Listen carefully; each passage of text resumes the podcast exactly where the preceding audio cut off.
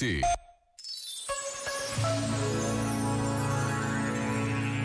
A facilidade com que avaliamos e criticamos os outros é inversamente proporcional à de nos autoavaliarmos, de olharmos criticamente para os nossos atos ou atitudes.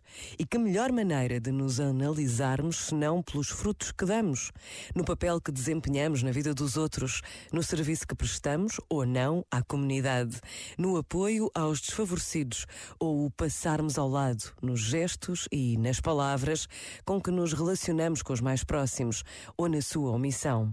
Olhar os frutos, não aquilo que pensamos ser ou queremos ser, mas o que de facto fazemos e somos, é a melhor forma de avaliarmos a nossa vida e o que nela devemos mudar. Este momento está disponível em podcast no site e na app.